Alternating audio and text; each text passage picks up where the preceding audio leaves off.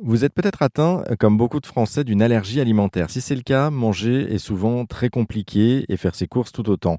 Alors pour tenter de faciliter la vie de nombreux malades, adultes, mais aussi et surtout enfants, Tiffaine Bordier a lancé sa marque de gâteaux sans allergènes, Matati. Bonjour Tiffaine Bordier. Bonjour. Alors je le disais, Matati, c'est donc euh, votre marque de gâteaux sans allergènes, une marque que vous avez lancée avant tout pour aider votre nièce polyallergique. C'était quoi le déclic pour vous lancer? En fait, euh, donc je suis devenue Tati et quand j'ai appris que ma nièce était allergique notamment aux œufs et aux cacahuètes, j'ai trouvé très difficile pour elle de porter cette différence, de ne pas pouvoir manger comme les autres. Je me suis immédiatement euh, projetée en fait moi dans mon enfance, euh, j'aimais bien goûter euh, le gâteau du copain, j'aimais bien avoir ces moments de partage, de convivialité et je trouvais ça très dur en fait pour elle de ne pas avoir à vivre ça, de ne pas pouvoir vivre ça, puisque dans beaucoup beaucoup de gâteaux on retrouve des œufs, donc elle allait vraiment devoir faire attention à tout et c'est ça qui a été le déclic, c'est que je trouvais vraiment dur pour une petite enfant qui venait d'arriver au monde, qui avait rien demandé à personne, de ne pas pouvoir manger comme les autres et de se sentir différente.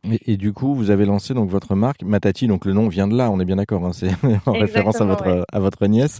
Ouais, tout à fait. Et, et, pourquoi les gâteaux en particulier? Parce que vous auriez pu lancer euh, une gamme autre que, que les gâteaux. Oui, alors ça c'est, euh, il y a plusieurs raisons. La première, c'est que déjà ça n'existait pas sur le marché, on avait, il y avait aucun produit adapté pour les enfants allergiques produits sucrés, j'entends. Ensuite, je trouvais que le moment du goûter était vraiment euh, symbolique dans le côté plaisir, récré, pause. Enfin, c'était vraiment un moment qui concentrait beaucoup de choses dans la vie d'un enfant. Donc, je trouvais ça d'autant plus dur que pour un enfant allergique, il puisse pas avoir un moment simple et joyeux à ce moment-là, comme les autres enfants. Et puis il y avait moi, mon, appétence aussi. Euh, j'ai toujours aimé la pâtisserie, j'ai toujours aimé les gâteaux, et donc j'avais vraiment envie de me lancer dans ce défi-là. Alors on va y revenir justement à la pâtisserie au gâteau parce que euh, ça n'a pas été du tout votre vie auparavant, quoique vous, vous travaillez donc euh, auparavant pour dans une autre vie pour une marque, une grande marque qui s'appelle Nestlé, et, vous vous êtes reconverti à cette occasion dans la pâtisserie. C'est comme ça que ça a fonctionné? Oui, alors même avant mon expérience chez Nestlé, j'ai cuisiné beaucoup, je pâtissais beaucoup euh, chez moi. Euh, et puis chez Nestlé, j'ai vu en fait, euh, j'étais sur la nutrition infantile, donc j'ai eu cette expérience, mais en se concentrant sur les enfants. Et je, trouvais qu'il y avait énormément de choses à faire, beaucoup d'innovations à aller chercher. Ça m'a donné vraiment beaucoup d'idées. Et puis après, bah, juste après, je suis devenue Tati et donc ça, ça c'est comme ça que s'est fait l'enchaînement.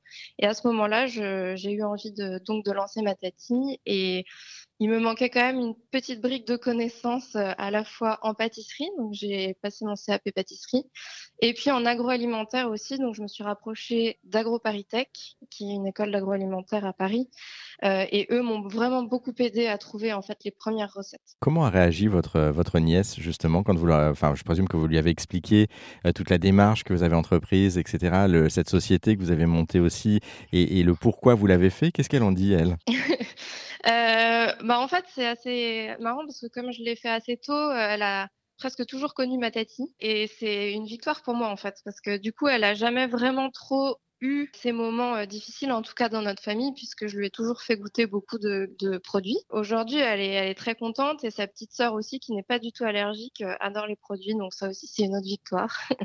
ça prouve bien que c'est adapté à tous les enfants. Exactement, il n'y a pas de distinction encore une fois, puisqu'on le rappelle, une des valeurs que vous véhiculez aussi, c'est la valeur d'inclusion et, donc la valeur aussi de partage indirectement euh, avec entre enfants ou même entre adultes. Une petite question sur justement ces allergènes. Je voudrais qu'on fasse un tout petit point sur ces allergènes parce que du coup, moi j'ai découvert ça pour être honnête avec vous, euh, n'ayant pas de, de, problème en tout cas euh, alimentaire, d'allergie alimentaire. Je ne savais pas qu'il y avait autant d'allergènes, 14. Euh, Pourquoi en fait ce chiffre de 14 il y, en a, y en a 14, il y en a plus ou, comment enfin, Est-ce que vous pouvez nous en dire un petit peu plus là-dessus? Oui, bien sûr, avec plaisir. En fait, un allergène, ça peut être n'importe quoi. On peut être allergique à tout ce qui, tout qu'on peut manger, même on peut être allergique à ce qu'on peut respirer. Un allergène, c'est assez vague comme terme.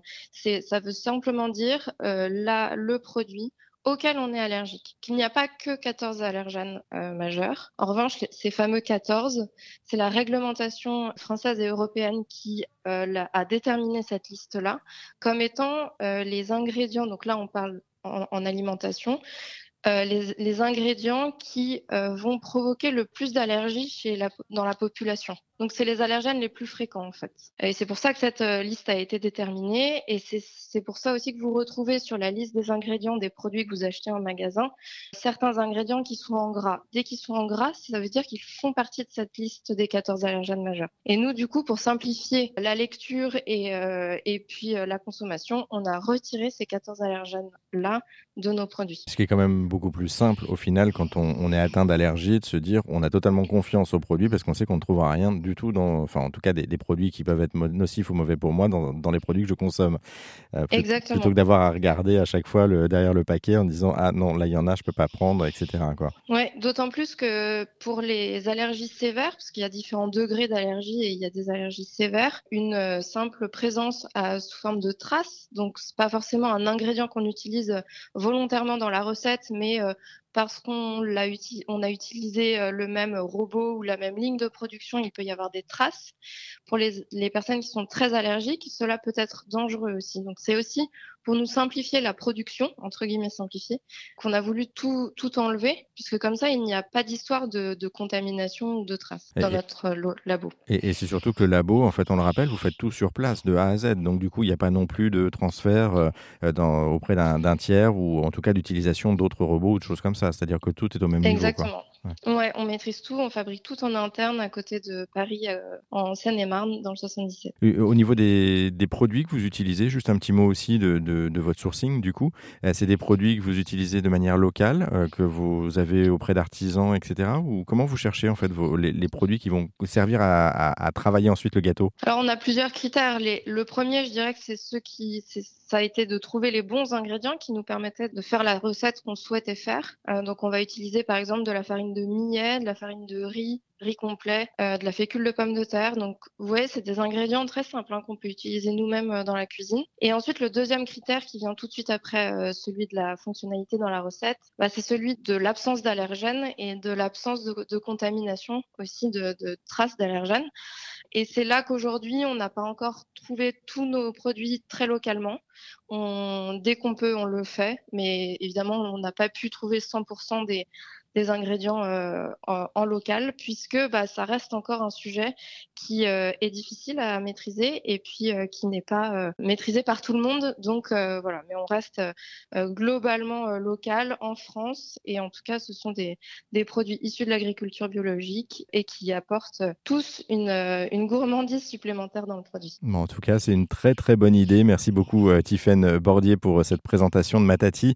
les gâteaux sans allergènes, pour en savoir plus, rendez-vous sur le site de la marque matati.com. Merci beaucoup pour cette présentation et cet échange, Tiffany. Merci à vous.